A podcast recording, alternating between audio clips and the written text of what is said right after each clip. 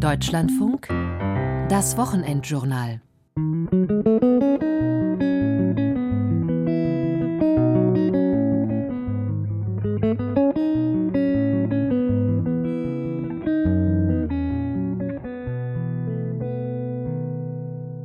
Wenn man Wehner, Strauß, die alten Granden der Bundesrepublik sieht, es war vollkommen normal, dass die im Plenum ordentlich Gas gegeben haben und die Menschen dadurch auch Orientierung hatten.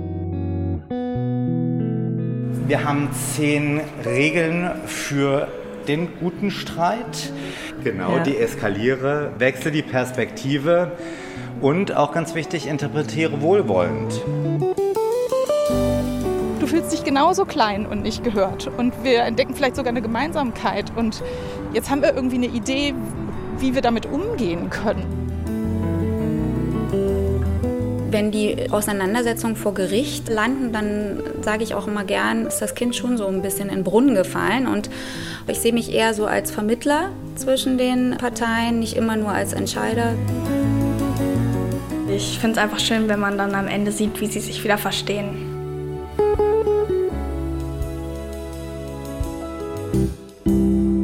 Vor einem halben Jahr habe ich mich im Kölner Landgericht verlaufen. Sie müssen wissen, das ist ein riesiger, ziemlich unübersichtlicher Komplex im Süden der Stadt. Und als ich da durch die Gänge geirrt bin, dachte ich mir, schon toll, dass wir so große Gebäude bauen, um mit Streit und Konflikten umzugehen. Und dabei sind Gerichte nicht die einzigen Orte, an denen wir aufgefordert werden, gut und zivilisiert zu streiten. Wir lernen das bereits in der Schule, notfalls bei der Mediation. Nur in den sozialen Medien scheinen wir diese Kompetenz vergessen zu haben. Ich bin Felicitas Böselager und sage Willkommen zum Wochenendjournal. Debattenkultur. Über die Kunst, richtig zu streiten.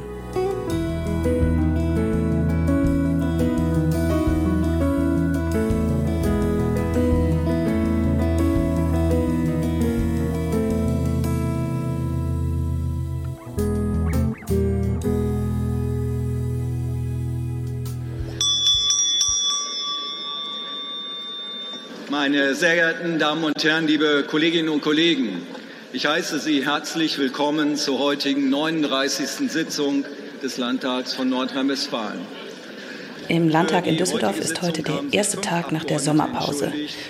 Der runde Plenarsaal ist voll, fast alle Landtagsabgeordneten sind da, alle Ministerinnen und Minister sitzen auf der Regierungsbank und hier beginnt jetzt die Haushaltsdebatte. Eröffnet wird die Sitzung vom Landtagspräsidenten André Cooper. Er ist auch dafür zuständig, dass die Debatte hier heute zivilisiert abläuft. Bitte, Herr Minister, Sie haben das Wort.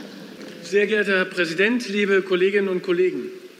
Unser Land steht vor gewaltigen Herausforderungen. Ein Parlament wie der Landtag von Nordrhein-Westfalen ist die Bühne für den politischen Streit. Die Abgeordneten ringen um politische Konzepte. Sie debattieren auch kontrovers über Lösungen für Probleme in ihrem Bundesland.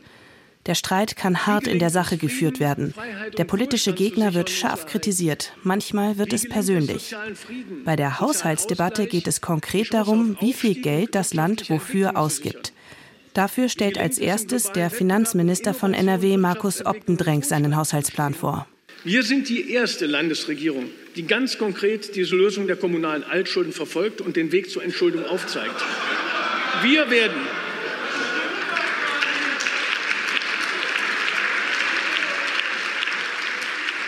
Da ruft jetzt immer wieder die Opposition dazwischen. Und die CDU und die Grünen, die hier in NRW die Regierung stellen, applaudieren.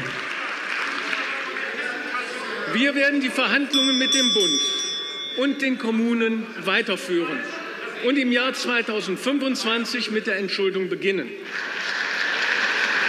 Vielen Dank, Herr Minister Dr. Optenring. Für die SPD erteile ich dem Fraktionsvorsitzenden Herrn Ott das Wort. Herr Präsident, liebe Kolleginnen und Kollegen, sehr geehrter Herr Optendrenk, ich fasse Ihre Rede mal zusammen. Sollte es in Nordrhein-Westfalen irgendein ernstes Problem geben, dann ist diese Landesregierung dafür nicht verantwortlich, nicht zuständig und nicht kompetent, meine sehr verehrten Der Oppositionsführer von der SPD, Jochen Ott, provoziert und der Saal applaudiert oder wehrt sich. Hier ist ziemlich viel los bei der Rede von ihm. Seit Sie im Amt sind, zeigen Sie jeden Tag nach Berlin. Sie sind das teuerste Autobahnschild, das dieses Land je hatte. Hinter dem Redner thront etwas erhöht der Landtagspräsident. André Cooper leitet die Sitzung, achtet auf Redezeiten, schreitet ein, wenn die verbalen Auseinandersetzungen zu heftig werden, spricht auch mal Ordnungsrufe aus, wenn die Debatte aus dem Ruder läuft. In einer kurzen Pause hat Cooper Zeit für ein Gespräch. Hallo, Herr Cooper, hallo. Bitte nehmen Sie Danke. Sehr gerne Wasser, sehr gerne. Herr Cooper, jetzt sitzen wir in Ihrem großen, schönen Büro mit Blick auf den Rhein und äh, einer ganz großen Glasfassade. Als Landtagspräsident streiten Sie gerne?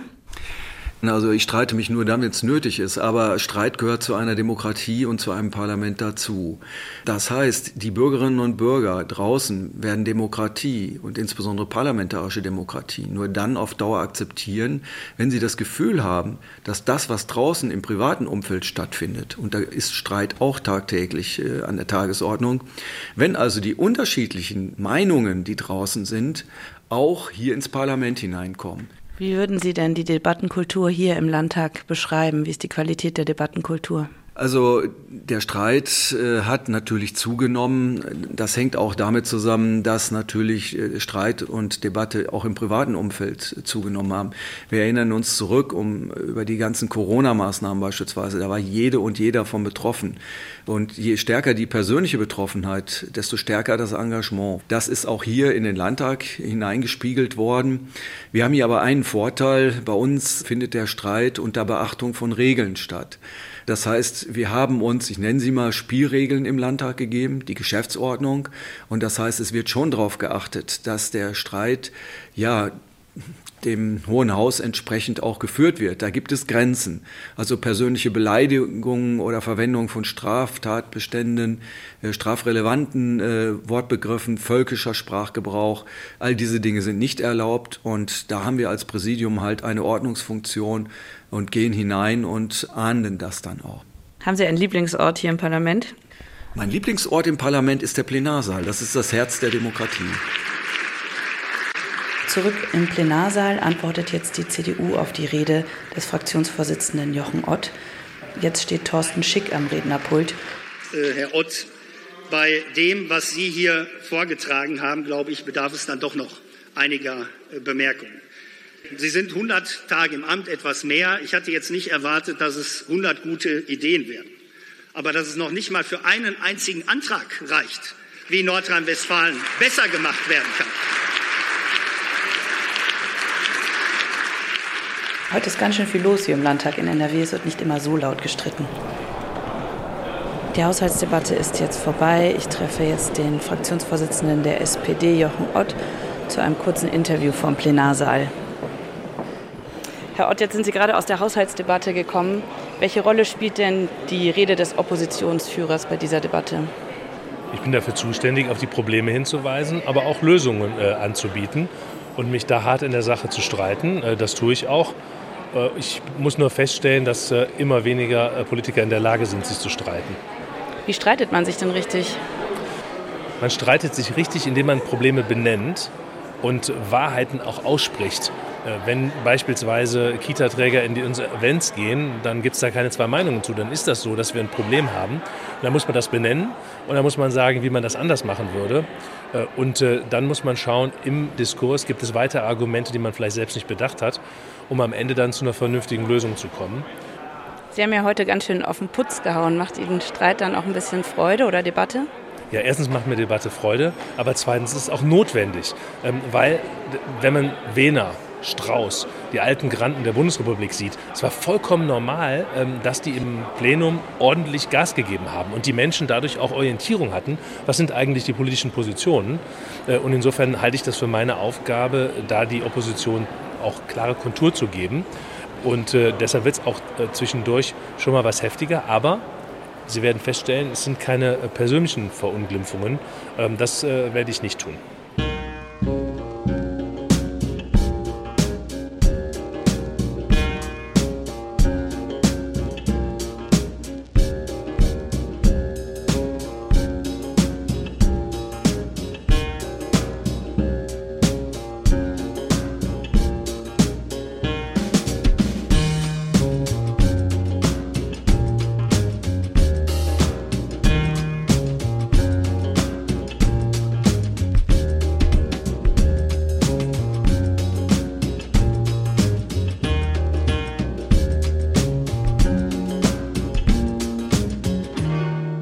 Einen schönen guten Morgen zusammen. Guten Morgen, Herr Segers. Okay, dann setzt euch mal. So, wir haben hier an der Schule Streitschlichterinnen und Streitschlichter.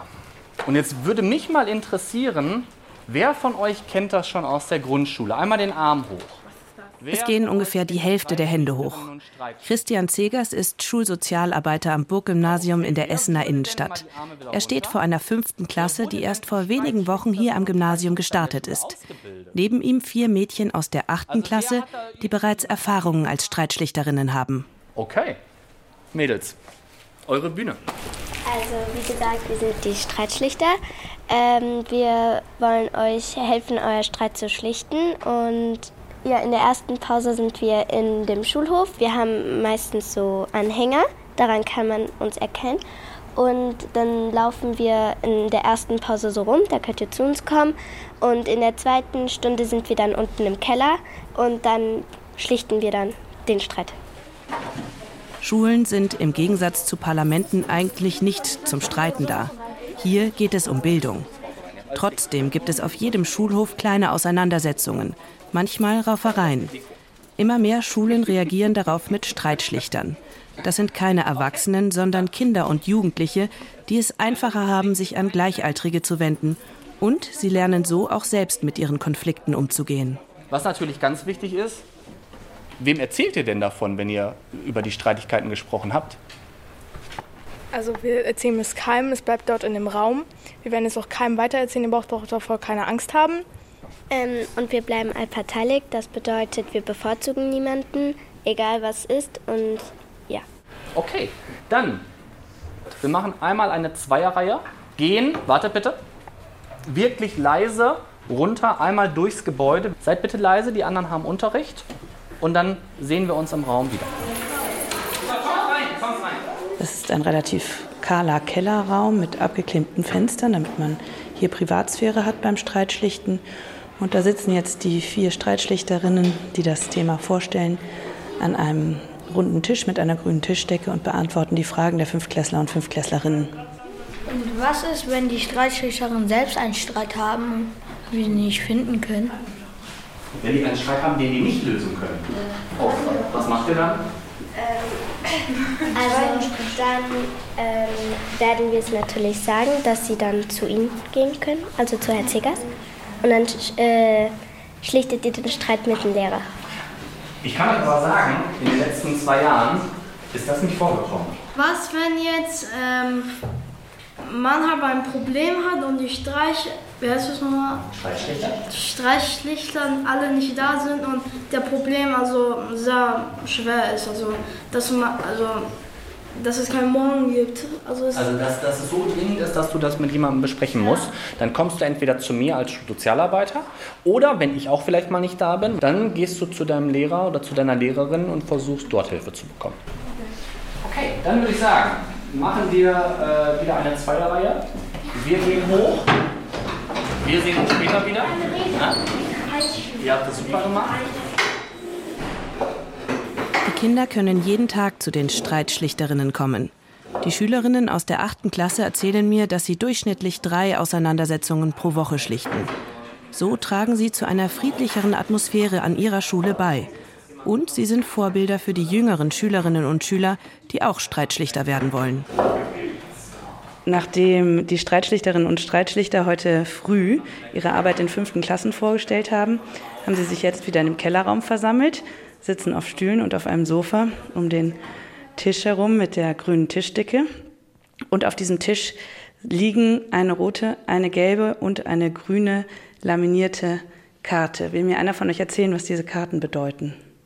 Also diese Karten sind die Regelkarten, die wir den Streitenden vorstellen, bevor also wir eine Schlichtung anfangen. Und daran müssen die sich auch halten. Ja, was heißen denn die Karten? Was sind die Regeln? Also die Regeln sind zuhören, ausreden lassen und nicht beschimpfen. Ihr seid jetzt ungefähr, ich zähle mal durch, 1, 2, 3, 4, 5, 6, 7, 8, 9, 10, 11 von knapp 20. Streitschlichtern und Streitschlichterinnen hier in der Schule. Warum seid ihr denn Streitschlichter geworden oder Streitschlichterin? Also wir möchten den Kindern helfen, ihren Streit zu schlichten. Und wir finden es auch interessant, wie andere so ähm, denken, wenn die streiten und so. Was ist denn daran interessant? Äh, weil jeder erzählt das von seiner eigenen Sicht und dann hat man so einen Überblick, wer was so denkt. Wie habt ihr denn gelernt, Streit zu schlichten? Ich wüsste jetzt gar nicht, wo ich anfangen soll, wenn jetzt jemand mir von seinem Streit erzählt. Ähm, wir konnten uns bei der AG anmelden und haben dann auch mehrere Übungen und so durchgeführt. Und am Ende haben wir eine Prüfung gemacht, die konnten wir auch wiederholen, falls wir sie nicht bestanden haben. Was waren das für Übungen, die ihr gemacht habt? Also die Übungen waren halt, dass wir einen Streit vorgeführt haben und man den dann halt schlichten musste. Und das hat man halt immer so oft gemacht, bis man es halt fehlerfrei geschafft hat. Das heißt, ihr habt Rollenspiele gemacht? Genau. Habt ihr da irgendwie einen Leitfaden, an den ihr euch haltet? Also im ersten Schritt ist halt einfach das Vorstellen, dass wir unsere Namen sagen, dass die ihre Namen sagen, dass wir so ein bisschen klären, was wir machen. Im zweiten Schritt geht es dann daran, wie die sich dabei gefühlt haben und auch wie sie den Streit erlebt haben. In der dritten versuchen die beiden dann eine, also die Streitenden eine Lösung zu finden und wir helfen denen dabei. Und im vierten Schritt schreiben wir die Lösung auf und machen so eine Art kleinen Vertrag, damit die sich auch daran halten. Wenn ihr, ihr jetzt selber Streit habt, habt ihr was gelernt durch die AG? Also früher war ich wirklich sehr aggressiv, könnte, könnte man das in Worten fassen, und habe sehr oft beleidigt, aber auch vielleicht ähm, physische halt Verletzungen äh, an die andere Person äh, gegeben. Daher ich, bin ich auch zur Streitschichtung gegangen, nachdem ich auch ein bisschen mit ähm, dem Schulhelfer, äh, sage ich mal, äh, geredet. Und dann dachte ich mir, warum gehe ich jetzt nicht zur Streitschlichtung und äh, lass mich mal hier äh, von einem Professionellen zeigen, wie man einen Streit schlichtet. Und das hat dir selber viel geholfen, auch in deinen persönlichen Streits? Ja, das hat mir sehr viel geholfen.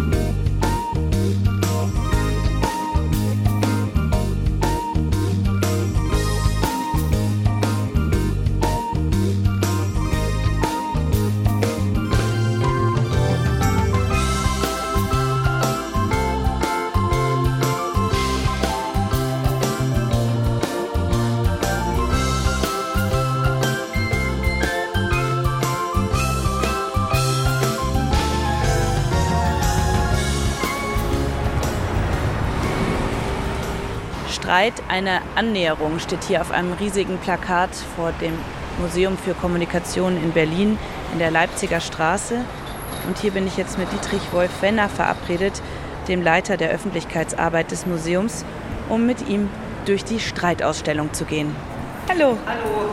Dietrich Wenner. Böselager, hallo. Hallo, Frau Böselager, Sie wie schön. kennenzulernen. Die Ausstellung beginnt mit einem Prolog über das Streiten, dann folgen vier verschiedene Räume, die widmen sich Kunst, Liebe, Macht und Geld und am Ende gibt es dann noch einen Epilog und da gehe ich jetzt mit Herrn Fenner durch.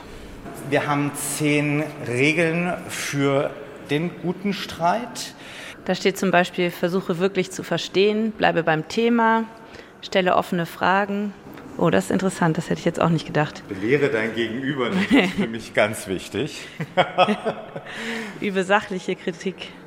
Genau, Ja. deeskaliere, wechsle die Perspektive und auch ganz wichtig, interpretiere wohlwollend.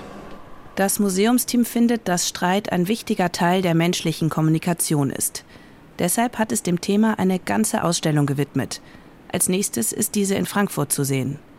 Ich bin neugierig, was alles über Streit präsentiert werden kann. Am Anfang der Ausstellung können sich die Besucher ein sogenanntes Streittier auswählen.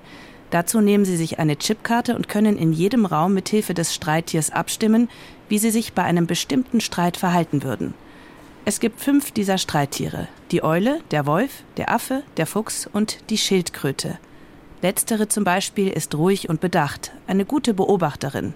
Die Schildkröte kann sich aus einem Streit zurückziehen, was aber auch als Desinteresse gedeutet werden kann. Welches Streittier sind Sie? Also erstens kann ich schon mal verraten, dass es mit Tagesform zusammenhängt. Und dann, dass ich mich tatsächlich ganz ordentlich getäuscht habe. Ich habe nämlich gedacht, ich sei der Wolf, selbstbewusst und meinungsstark und äh, auf der Schattenseite widerspricht und kritisiert häufig, lässt sich nur schwer von Argumenten anderer überzeugen. Dann bin ich durch die Ausstellung gegangen und habe an fünf Stationen abgestimmt und kam am Ende der Ausstellung im Epilog raus, da wird dann ausgewertet und war ein ganz anderes Tier. Ich war viel ausgleichender, als ich gedacht habe. Ich war nämlich am Ende die Eule. Ja, ich überlege gerade, also ich mag Streit gar nicht. Aber ich glaube auch nicht, dass ich die Schildkröte bin, trotz ich streite trotzdem. Hm. Schwierig. Also es Irgendwas zwischen Fuchs und Eule. Ja, naja, also dann ähm, lade ich dazu ein, einfach eine von beiden Karten zu nehmen. Ich, ich nehme mal die Eule, weil die klingt mir netter. Jetzt sind wir im ersten Raum der Ausstellung angekommen. Genau. Hier geht es um Kunst. Die Räume sind durch Stellwände getrennt und die Ausstellung ist eigentlich so ganz in Blau und Rot gehalten. In der Ausstellung sind verschiedene Exponate, es sind Bücher zu sehen, es stehen Büsten, es gibt Bildschirme, auf denen man selber mitmachen kann. Ein Beamer wirft etwas an die Wand. Also es gibt ganz viele verschiedene Medien, durch die man sich mit dem Thema Streit beschäftigen kann. Ähm, ich will mich mal konzentrieren auf etwas, wo man am meisten drüber streitet. Hier geht es um den Bereich Cancel Culture. Das ist etwas, wo auch unsere Guides immer wieder merken, hier wird es dann schnell brenzlig. Hier haben wir Exponate, wo jeder unsere Besucherin bisher einen Bezug dazu hatte. Also da gibt es einmal ähm, Harry Potter, da gibt es aber eben auch ähm, Pippi Langstrumpf und Astrid Lindgren oder Ottfried Preußler und die kleine Hexe. Hier wird beispielsweise darüber gestritten, ob das N-Wort aus Pippi Langstrumpf gestrichen werden muss. Oder ob man noch Harry Potter lesen darf, nachdem der Autorin J.K. Rowling vorgeworfen wurde, transfeindlich zu sein. Für mich als großer Harry Potter-Fan ist das eine sehr emotionale Angelegenheit. Wir machen hier keine Bewertung davon, ob das richtig oder falsch ist oder was das Museum gegebenenfalls für eine Position da hat. Wir bieten das hier an und wir bieten das an, mit den Regeln, die man draußen gelernt hat, reinzukommen und sich darüber auseinanderzusetzen und um bestenfalls eben auch einen guten Erkenntnisprozess zu haben. Jetzt gehen Herr Fenner und ich in den nächsten Raum, das ist der Raum Liebe. Und hier gibt es die Möglichkeit, dass man jemanden dem man immer schon mal etwas mitteilen wollte oder es nie getan hat, nochmal die Möglichkeit zu geben, ähm, den Brief zu schreiben, den man immer schon schreiben wollte. An einem roten Schreibpult auf einem roten Hocker. Und dann gibt es drei Optionen. Einmal kann man den Brief bei uns einstecken, also ähm, auf den Postweg geben, dass er tatsächlich zugestellt wird. Man kann ihn aber auch mitnehmen. Und die dritte Variante ist, ähm, dass man ihn in den Briefkasten steckt der den Brief dann doch nochmal schreddert, falls man sich das ähm, anders überlegt hat. Und Sie sehen, also davon wird reichlich Gebrauch gemacht. Das ist ein echter gelber Briefkasten. Und sobald man die Klappe des Briefkastens anhebt, geht in dem Briefkasten ein Schredder los und unten ist so eine Art Plexiglas-Auffangbecken und da sieht man die geschredderten Briefe drin. Jetzt will ich endlich wissen, was für ein Streittier ich bin. Bin ich Eule, Wolf, Affe, Fuchs oder bin ich die Schildkröte? Um das herauszufinden, werden in allen Räumen Fragen gestellt. Hier geht es um ein Ex. Nach der Trennung schreibt dir dein, deine Ex, was ich dir immer schon mal sagen wollte. Deine langweiligen Geschichten haben mich nie interessiert. Gemein. Ziemlich gemein, ja. Und vor allen Dingen auch eigentlich völlig unnötig. Sie haben jetzt abgestimmt, das ist mir total egal. Andere finden meine Geschichten super. Ich glaube, ich würde gar nicht antworten, aber das geht ja nicht. Ähm, also das geht auch. Ja, ich finde, das hat gar keine Antwort verdient, dieser Vorwurf. In der Ausstellung geht es um alle möglichen Fragen rund um das Thema Streit. Um gesellschaftspolitischen Streit, um Streit in der Kunst, um persönliche Konflikte, beispielsweise mit den Ex-Partnern. In einem anderen Raum, genannt Raum Macht, wird Demokratiegeschichte thematisiert. Es geht zum Beispiel darum, ob Frauen im Bundestag Hosen tragen dürfen oder nicht. Konflikte, die Gott sei Dank längst hinter uns liegen. So, die Auswertung. Also jetzt habe ich gerade meine Karte hier in so eine Wand reingesteckt und jetzt sehe ich auf einem Display, ich war zweimal Eule und zweimal Schildkröte. Ja, ja, es ist sehr harmoniebedürftig. Gar, kein, gar kein ja, und auch gar kein Fuchs. Sehr harmoniebedürftig.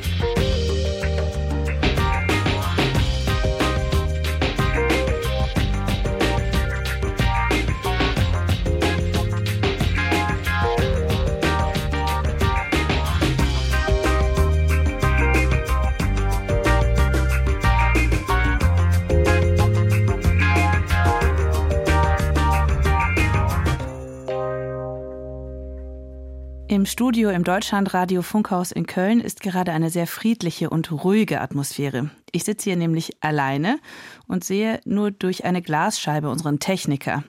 Aber wenn ich mich jetzt mit dem streiten würde, dann wäre ich schön blöd. Schließlich liegt diese Aufnahme in seinen Händen. Ich könnte mich höchstens durch eine Leitung streiten, die wir zum ORF nach Innsbruck geschaltet haben. Dort sitzt die Philosophin Marie-Louisa Frick. Sie lehrt an der Universität Innsbruck und hat vor rund sechs Jahren ein Buch mit dem Titel Zivilisiert Streiten zur Ethik der politischen Gegnerschaft veröffentlicht. Ein friedliches Willkommen in der Sendung, Frau Frick. Einen schönen guten Tag aus Tirol. Frau Frick, erinnern Sie sich an Ihren letzten leidenschaftlichen politischen Streit? Nicht wirklich, äh, muss ich zugeben, aber es gab vor Jahren durchaus auch im Freundesbekanntenkreis gar nicht jetzt wegen Covid, sondern damals noch wegen der Migration durchaus auch heftigere Debatten. Ich habe es eben schon gesagt, dass wir beide uns gerade nicht sehen, aber dafür hören wir ja unsere Stimmen und das macht uns auch schon ein bisschen weniger anonym. Anders als wenn wir uns jetzt in einer Kommentarspalte im Internet begegnet wären. Was hat der digitale Raum in den vergangenen Jahren mit unserer Debattenkultur gemacht? Hm, also ich will mal mit den positiven Aspekten beginnen, die oft unter den Tisch fallen. Wir können mit Menschen in Kontakt treten, die weit entfernt von uns in anderen Lebenswelten leben und das in Echtzeit schwierig wird, und das sind die negativen Aspekte, dass wir oft nicht wissen, wer ist dieses Gegenüber? Habe ich es überhaupt mit einer echten Person zu tun oder wird mir hier eine Person und ihre Position simuliert? Kann ich äh, vertrauen darauf, dass ich hier mit authentischen Ansichten konfrontiert bin oder werde ich manipuliert? Und zusätzlich zu dieser Frage und zu diesem grundsätzlichen Misstrauen spielt die Anonymität des Gegenübers häufig mit dem ähm, ja, Pseudonymen in Debattenräumen äh, eine wichtige Rolle dahingehend, dass ich die Person auch nicht einordnen kann, dass ich nicht sehe, wo ist sie mir vielleicht ähnlich, wo teilen wir auch gewisse Erfahrungen und äh, wo sind wir uns tatsächlich fremd? 2017 haben Sie geschrieben, dass Sie sich seit geraumer Zeit mit der Polarisierung der politischen Debatte beschäftigen. Hat sich seit 2017 etwas in der Debattenkultur verändert? Das ist ganz schwierig pauschal zu sagen. Ich würde feststellen, einerseits gibt es ein stärkeres gewachsenes Bewusstsein dafür, wie wichtig auch äh, Meinungsstreit ist, der eine gewisse Form annimmt, der von einem verbindenden Ethos getragen wird, wie wichtig Respekt ist im Umgang mit Andersdenkenden. Aber gleichzeitig gibt es die verschärfte Polarisierung in der Gesellschaft. Es gibt Lagerbildungen, mehrere sich überlappende politische Lager, die sich dann oft auch nicht schuldig bleiben, wo ein tiefreichendes Misstrauen herrscht und oft auch eine enthemmte Verachtung. Und auf der anderen Seite ist mein Eindruck, dass wir mehr streiten, dass die Politik allgegenwärtig ist. Das ist doch eigentlich eine gute Entwicklung, oder? Ich glaube auch, dass es grundsätzlich wichtig ist zu verstehen, dass in einer Demokratie kein Thema sakrosankt ist, kein Thema kann äh, unbestritten bleiben. Es darf überall kontroverse Ansichten geben, sonst wäre es keine lebendige Demokratie. Aber es ist tatsächlich auch schwierig bei Themen, die grundlegend äh, werden, die existenziell werden, wie die Pandemie, wie die Wirtschaftskrise, wie der Krieg jetzt in Europa, dass man bei diesen existenziellen Themen auch diese Gelassenheit aufbringt, andere gelten zu lassen in ihren Ansichten. Das fällt vielen äh, verständlicherweise schwer. Und dann schreiben Sie aber auch, dass nicht alle Konflikte gelöst werden können und auch nicht gelöst werden müssen. Dabei klingt Konsens und Harmonie doch so erstrebenswert, so verheißungsvoll. Ja, wenn wir uns ganz ehrlich selbst bespiegeln, dann haben wir Harmonieideale, aber im politischen sind die durchaus prekär oder manchmal auch gefährlich, wenn wir uns vorstellen, wie in äh, diktatorischen Gesellschaften diese Harmoniediktatur wie eine Zwangsjacke über die Menschen gelegt wird und jeden Streit erstickt. Nichtsdestotrotz äh, würde ich schon sagen, es braucht eine Balance zwischen auch äh, kontroverse, konfrontativen Auseinandersetzungen, auch polemischen Auseinandersetzungen und solchen, wo man ähm, sich auch bemüht, das Gemeinsame noch zu sehen sehen, trotz der Unterschiede. Und dass man in gewissen auch krisenhaften Zeiten doch sich besinnen sollte auf das, was verbindet, um auch politische Handlungsmacht zu stärken. Geht das auch schon in die Richtung, die Sie meinen, wenn Sie von dem Unterschied zu politischen Gegnern und Feinden sprechen? Ja, das ist eine qualitative Unterscheidung, die nicht mir eingefallen ist, aber die mir auch sehr wichtig ist, dass wir versuchen, es ist immer nur der Anspruch, es versuchen zu wollen, Andersdenkende im Politischen nicht als Feinde zu sehen, denen man nichts schuldet, denen man auch nichts gönnt. Alles, was die anderen behaupten, ist falsch. Alles, was die anderen wollen, ist verrückt oder gefährlich. Dass wir aus diesem Feindschaftsmodus möglichst heraustreten oder ihn gar nicht ergreifen. Dass wir uns viel mehr als Gegnerinnen verstehen, die sich äh, unterscheiden in dem, was sie wollen, wonach sie streben, aber die sich auch akzeptieren als Menschen, die unterschiedlicher Meinung sein dürfen. Das ist ein extrem hoher Anspruch, aber es ist äh, der Anspruch einer gelungenen demokratischen Lebensform.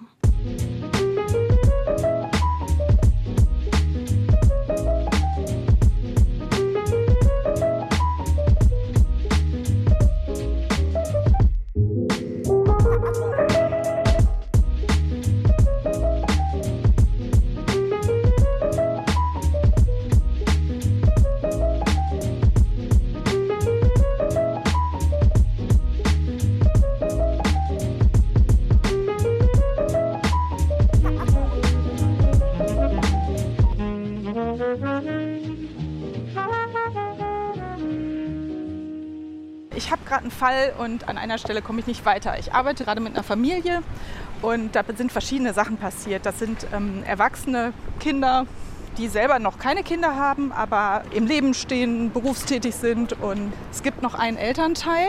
Äh, das andere Elternteil ist äh, verstorben. Imke Trainer ist Mediatorin. Gemeinsam mit ihrem Kollegen Rüdiger Hausmann leitet sie die Rheinmediation in Köln. Sie beraten Familien, die ihren Streit, ihre Konflikte nicht mehr alleine lösen können. Auch Firmen zählen zu ihrer Kundschaft. An einem schwülen Sommertag gehen die beiden am Rhein spazieren. Walk and Talk, so nennen Trainer und Hausmann ihre Spaziergänge.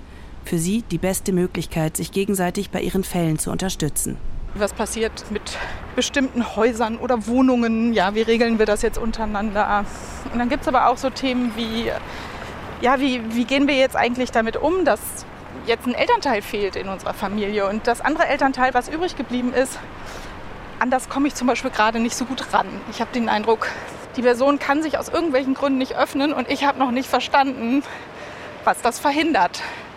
Warum muss sich die Person denn überhaupt öffnen, Imke? Also warum stehst du da und denkst, die muss sich öffnen? Ja. Warum darf die nicht ihre Sachen für sich behalten, oder? Ja, aber ich merke, dass die Kinder dieses Elternteils, die signalisieren so ganz, ganz dringend, bitte öffne dich mal, wir brauchen das von dir. Und ähm, wenn das nicht passiert, dann geht es nicht weiter. Dann kriegen die ihren Konflikt nicht geklärt. Hausmann und Trainer müssen in ihren Gesprächen ihre Medianten anonymisieren, selbst wenn sie sich unter vier Augen unterhalten. Sie sind zur Verschwiegenheit verpflichtet. Unter hohen Bäumen laufen sie an Binnenkreuzfahrtschiffen und flanierenden Touristen vorüber, werden von Joggern überholt, Neben ihnen fließt glitzernd der Rhein. Sie reden über den Fall einer Familie, die Imke Trainer zurzeit betreut. Trainer versetzt sich in die Rolle der erwachsenen Kinder und spricht ihre Gedanken laut aus. Wir möchten verstehen, warum das mit der Beerdigung so und so und so gelaufen ist. Die hatten zum Beispiel auch unterschiedliche Vorstellungen darüber, wie das Elternteil verabschiedet wird. Und wenn ich das jetzt so weiter verfolge, könnte ich mir vorstellen, dass sich das Elternteil, was noch da ist, vielleicht so mit Schamgedanken auch befasst ist. Das vielleicht ganz schwer ist, sich zu öffnen, weil da spielt vielleicht auch eine Scham eine Rolle, dass das nicht so gelaufen ist, wie sich die Kinder das vorgestellt haben. Ich habe noch nicht verstanden, was das mit deren aktueller Fragestellung zu tun hat. Also ja. als, als ja, ja, das ist ganz gut, dass du nochmal nachfragst. Also das ist quasi so, dass die Kinder signalisieren, hey, wenn wir in dieser wichtigen Frage nicht gehört werden, dass wir nicht einverstanden waren mit bestimmten Dingen von Beerdigung und Verabschiedung, dann müssen wir gar nicht darüber reden, wie wir Weihnachten feiern, weil dann werden wir sowieso nicht gehört. Dann haben wir hier kein Vertrauen, dass wir ernst genommen werden, dass unsere Stimme zählt.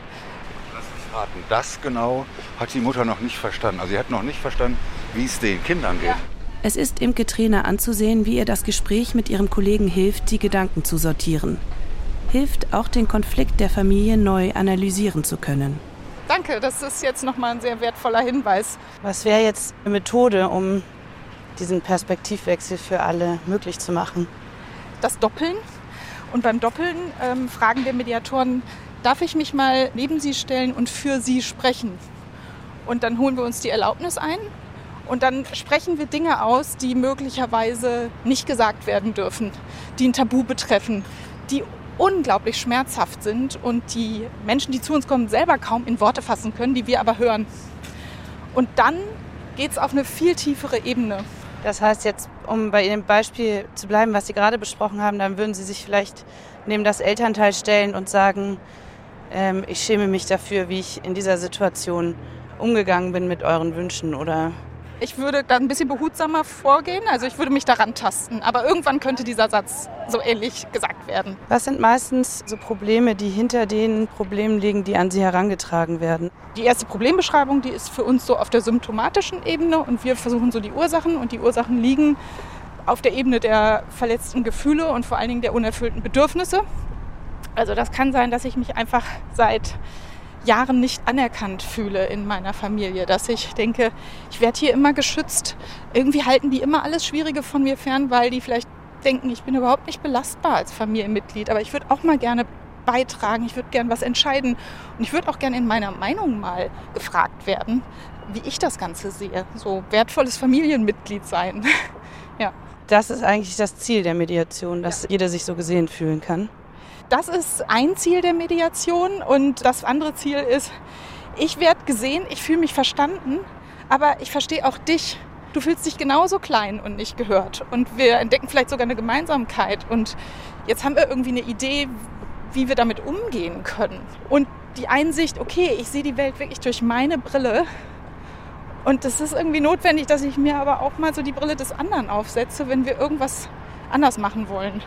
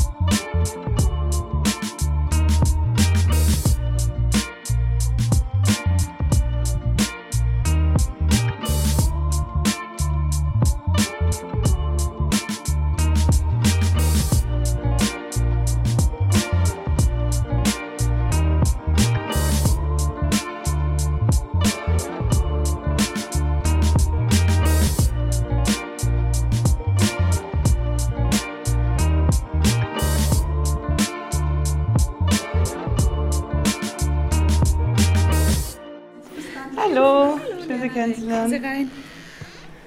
So sieht das aus, ja ganz unspektakulär. Ja, Richterin Diana Renk steht in einem kleinen Zimmer im Kölner Landgericht. Eine Verbindungstür führt direkt in den Gerichtssaal. Der braune Teppichboden und die funktionalen Möbel verleihen dem Raum Behördenflair. In das Beratungszimmer können sich die Richter und Richterinnen zurückziehen, um sich über ihre Fälle auszutauschen. Wenn auch Mediatoren nicht mehr helfen können und ein Streit nur noch juristisch beendet werden kann, landet er vor Gericht. Dann werden Anwälte hinzugezogen, bei Strafverfahren sogar Staatsanwälte. Und eine externe Autorität, wie Richterin Diana Renk, beendet den Konflikt mit einem Urteil. Also Sie laufen jetzt von dem Beratungszimmer in den Gerichtssaal, der nicht weniger unspektakulär aussieht. Ja, es ist halt äh, die Richterbank hier vorne ne, mit der entsprechenden Anzahl von Stühlen. Da sitzen die Parteien. Hier ist die Beklagtenseite. Rechts von Ihnen. Genau, rechts von mir, der Antragsgegner sozusagen. Und dort ist die Klägerseite, die Antragsteller, die eben ihren Anspruch hier geltend machen. Und hinten gibt es genügend Sitze für die Öffentlichkeit, die durchaus auch Interesse daran hat und sich dann einfach hinten mal reinsetzt und zuhört. Was steht denn heute bei Ihnen an? Ich habe heute äh, zwei Verfahren zu verhandeln. Handwerker bzw. Ähm, ein Landschaftsbauer, die eben offene Vergütungsansprüche behaupten. Und äh, auf der Seite gegenüber sitzen dann letztendlich die Auftraggeber. Hier in dem Fall ähm, Privatpersonen, die die jeweiligen Kläger eben beauftragt haben. Sie müssen jetzt nur noch mal in die Robe schlüpfen und dann sind Sie fertig. Genau. Ist das eigentlich ganz ähm, angenehm, dass ein Teil ihrer Persönlichkeit dann verschwindet? Das schützt einen schon ein bisschen. Man wird auch anders wahrgenommen. Und das ist wichtig, einfach um auch zu zeigen, jetzt bin ich in dieser Funktion als Richter tätig und nicht in der Funktion als Privatperson. Jetzt geht gleich die Verhandlung los und dann muss ich mein Mikrofon ausmachen, weil man darf bei Gerichtsverhandlungen das Mikrofon nicht mitlaufen lassen. Das erste Verfahren ist ziemlich kompliziert. Letztlich geht es um eine Hebebühne, die nicht richtig funktioniert. Der Beklagte will für die zusätzlichen Arbeitsstunden des Handwerkers, den er beauftragt hatte, aber nicht mehr zahlen, als ursprünglich vereinbart war. Der Handwerker aber findet, dass er die Mängel der Hebebühne nicht verantwortet. Er will seinen vollen Stundenlohn. Weil sich der Streit aber nicht so leicht auflösen lässt, hofft Richterin Diana Renk auf eine gütliche Einigung. Sie will einen langen Rechtsstreit verhindern. Dieser würde allen Beteiligten nur Nerven, Zeit und Geld kosten. Deshalb erklärt sie im Gerichtssaal sehr ausführlich die komplizierte Rechtslage und schlägt den Verfahrensbeteiligten einen Kompromiss vor und unterbricht die Sitzung. So, jetzt wurde die Sitzung gerade unterbrochen, weil die äh, Beklagte sich nochmal mit seinem Anwalt besprechen muss. Und jetzt äh, bin ich mit der Richterin alleine im Sitzungssaal. Jetzt haben Sie eben sehr ausführlich erklärt, was das für Folgen hätte, wenn Sie sich jetzt nicht einigen, dass man dann möglicherweise Gutachter braucht und so weiter. Und es wurde ja auch zwischendurch ein bisschen hitzig. Haben Sie damit gerechnet, dass es heute doch so einen Streit gibt? Wenn die Auseinandersetzungen vor Gericht ähm, äh, landen, dann sage ich auch immer gern, äh, ist das Kind schon so ein bisschen in Brunnen gefallen. Und häufig, weil es eben durchaus ja um Forderungen geht, die nicht irgendwie marginal sind, äh, Landgericht über 5000 Euro letztendlich, ist da auch natürlich schon eine gewisse Emotion dahinter.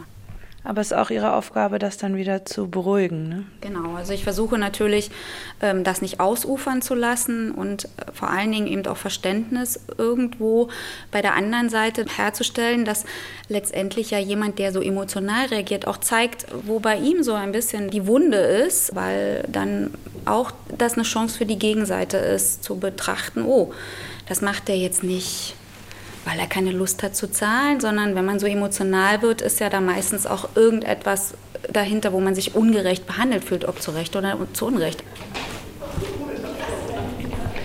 Jetzt kommen die Parteien wieder rein und die Verhandlung kann weitergehen. Und das Mikrofon muss wieder ausgemacht werden. Im Gerichtssaal werden Argumente ausgetauscht. Es geht ein bisschen hin und her. Zwischendurch wirkt es für mich als Zuhörende so, als sei die Situation zu verfahren für eine Lösung aber schließlich einigen sich die Prozessbeteiligten doch auf eine Summe, die der Kunde dem Handwerker zahlen muss. Niemand scheint Lust auf einen langwierigen Rechtsstreit zu haben. Das zweite Verfahren startet direkt im Anschluss, deshalb darf ich mein Mikrofon nicht einschalten.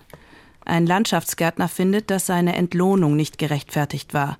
Er ist von einem Stundenlohn für seine Arbeit ausgegangen, seine Kunden von einer Pauschale. Die Fronten sind so verhärtet, dass die Prozessbeteiligten sich kaum in die Augen schauen können. Weil einer der Anwälte einen Anschlusstermin hat, muss die Richterin die Sitzung schließlich vertagen. Ein unbefriedigendes Ende findet sie. Wie gehen Sie damit um, dass Sie so viel mit Konflikten zu tun haben den ganzen Tag? Tatsächlich mache ich meinen Beruf sehr gerne. Ich sehe mich eher so als Vermittler zwischen den Parteien, nicht immer nur als Entscheider, sondern in erster Linie auch als Vermittler. Und ich ziehe eigentlich Kraft. Sie waren jetzt heute da, da hat es vielleicht nicht auf den ersten Blick immer so direkt funktioniert mit einer Befriedung zwischen den Parteien, aber ganz oft funktioniert es. Und die sind dann auch immer sehr dankbar und das ist eigentlich das, was einem auch durchaus Kraft gibt, einfach für die nächsten Male wieder diesen Aufwand zu betreiben, um die Parteien da aneinander zu führen.